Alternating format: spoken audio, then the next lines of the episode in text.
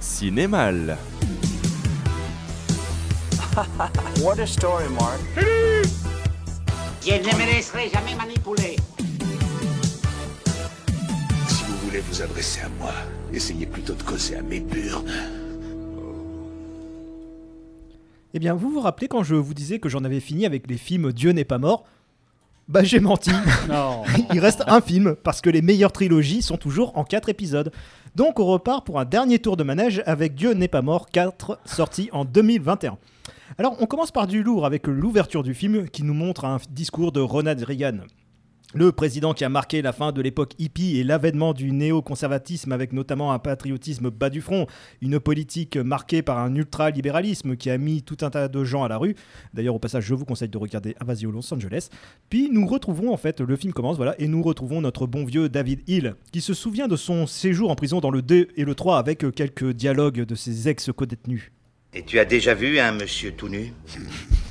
Mais il y a un problème. C'est que, en fait, David, bah, il n'a jamais fait de prison. Et dans ce cas-là, je me dis. euh, Tu pipotes pas un peu, toi? Bah, jamais je pipote. voilà. Donc, David se rend chez une famille qui donne des cours à la maison à leurs enfants et à ceux du quartier. Il y a un manque de peau. Ce jour-là, alors que les parents et il donnent un cours de théologie sur l'Arche de Noé, vous savez, le truc euh, copié sur un passage de l'épopée de Gilgamesh, eh bien, une assistante sociale débarque pour vérifier si les cours donnés correspondent bien à ceux recommandés par le gouvernement. Ce à quoi la maman répond Mais on m'a pas prévenu Bah oui, hein, si les services sociaux font bien leur boulot, ils viennent à l'improviste, hein, histoire de trouver vraiment des trucs pas très nets. Bref, l'assistante sociale, elle est pas contente, surtout qu'un des gamins l'appelle mademoiselle, ce qui la fait encore plus rager, et les parents, bah aussi, ce qui, qui énerve encore plus, c'est que les parents bah, qui donnent cours sont cons comme des briques. Elle fait un rapport à une juge pour que les gamins retournent dans une vraie école, sauf s'ils acceptent de renoncer aux cours de, de théologie de plus d'une journée et donnent de l'importance aux autres cours. Et comme on repart sur les croyants qui sont persécutés par les méchants bureaucrates athées, ça finit au tribunal. Alors la juge, elle est plutôt ouverte, conciliante, et là c'est le drame. Quand la juge demande au couple s'ils ont lu les recommandations pour les cours de l'assistante sociale, le père de famille répond presque MDR, j'ai pas lu. Et le pire, c'est qu'avant, quand ils ont reçu la convocation au tribunal, t'as le père qui répond ah, Tu sais, la visite de l'assistante sociale dont on n'avait rien à cirer? Ah bah en fait, c'était important. Lol. C'est fou qu'à l'écriture, à la lecture ou lors des répé- répétitions, personne se soit dit à oh, stop les gars, on devrait réécrire les personnages. Non, parce que là, ça se voit que c'est eux qui cherchent les embrouilles. Et il continue en plus parce que la juge, elle a beau rappeler que nul n'est censé ignorer la loi, le couple répond Ouais, tu vas faire quoi? Il disait quoi déjà, Bossuet Dieu se rit des hommes qui déplorent les effets dont ils chérissent les causes. Donc évidemment, ils se font envoyer bouler, mais il, il n'a pas dit son dernier mot. Non, il va défendre son point de vue devant le Congrès en faisant appel à un sénateur du Texas. Et à côté, on retrouve Martin Lee qui finalement s'est rendu compte qu'il était mieux aux USA qu'en Chine pour propager la foi catholique. Bah oui, hein, il veut bien mourir pour ses idées, mais de mort lente. Et on retrouve aussi Aïcha, la postate du premier film, qui veut reprendre contact avec son père, l'intégriste musulman qui l'a mise à la porte. Mais nous, c'est pas ça qui nous intéresse. Nous, on va rester sur le débat euh, sur, euh, au Congrès, qui est plus intéressant parce qu'on retrouve tous les poncifs des religieux qui se victimisent moins moins. L'école ne me prend plus au sérieux la Bible. Oui, bien sûr, c'est pas comme si des écoles avaient mis à la poubelle la théorie de l'évolution. Bah oui, hein, c'est qu'une théorie après tout pour privilégier le dessin intelligent. Ouin ouin, il y a des cours anti- anti-religieux, mais ces cours sont-ils parmi nous dans cette pièce en ce moment? Les fameux cours d'éducation sexuelle où des essais, des CM1 apprennent, apprennent qu'ils peuvent avorter. Non, ils apprennent pas du tout que c'est pas normal de se faire tripoter par un parent ou un ami de la famille. Puis le pays qui veut détruire l'héritage catholique. euh, Mais moi, je veux pas mourir. C'est mon pays. Ce sont mes racines. Voilà, c'est parfaitement résumé le film.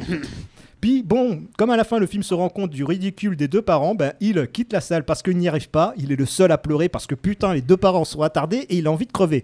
Mais pour rattraper le coup, il est alpagué par d'autres parents qui enseignent à domicile. Et là, il y a de tout, pour de, et en plus pour de bonnes raisons. Les écoles elles sont sous-financées, pas adaptées aux handicapés. Il y a même une raison médicale. C'est vrai, on, on oublie souvent qu'il y a des enfants asthmatiques, cancéreux, allergiques. En fait, non, hein, c'est pas ça. En fait, c'est juste une mère qui veut pas qu'on vaccine ses enfants. Ah, elle dit bien les vaccins, hein, pas le fameux juste ce vaccin-là. Même s'il est évident que la dame, bah, elle est plus chloroquinienne que vaccinale. Alors, ce film de procès, du coup, mieux qu'Oppenheimer, le procès Goldman et Anatomie d'une chute. Bah, est-ce que Dieu n'est pas mort a reçu une palme palme d'or où euh, la phrase euh, Je suis devenu la mort, la destruction des, le destructeur des mondes. Et est-ce qu'il y a des mecs, que ce soit des procureurs, des avocats ou les accusés soupolés qui ont des envolées lyriques? Bah non. Donc Dieu n'est pas mort, c'est en dessous. Et surtout, on retombe dans du montage fonctionnel. Il n'y a plus rien pour sauver le film, à part bah, les quelques moments débiles dont j'ai parlé. Même la conclusion bah, se fait pendant le générique de fin en mode genre les mecs, oh, allez c'est bon, on en a marre. Et durant la première chronique, en fait, voilà, j'ai parlé en, euh, de Mel Gibson. Alors, si vous voulez voilà, des bons films faits par un conservateur catholique, bah, revoyez les films de Mel Gibson, parce qu'on on peut dire ce qu'on veut de ce mec, entre ses dérapages et ses propos dignes du tonton raciste de la famille qui ouvre sa seconde bouteille de rouge entre le foie gras et l'entrée. Bah, ce mec a un vrai talent de réalisateur. Et surtout, il, envisage enfin de faire une suite à sa Passion du Christ avec toujours Jim Caviezel, l'acteur complotiste ultra croyant là qui sera sûrement beaucoup plus motivé pour jouer Jésus. Parce que c'est bien de vouloir un cinéma conservateur, mais c'est pas une raison pour se jeter sur tous les films minables qui se revendiquent comme tels pour attirer les droitards. Hein, et puisque je parle de Jim Caviezel, Bon, laissez tomber of Freedom, allez voir plutôt Le Consentement si vous voulez voir un film qui dénonce la pédophilie et la bienveillance qu'a reçu pendant un long moment Gabriel Mazneff avant de se faire virer de sa maison d'édition. Sinon, bah, si vous voulez vous marrer quand même, je conseille Dieu n'est pas mort 4. Mais n'en attendez pas plus.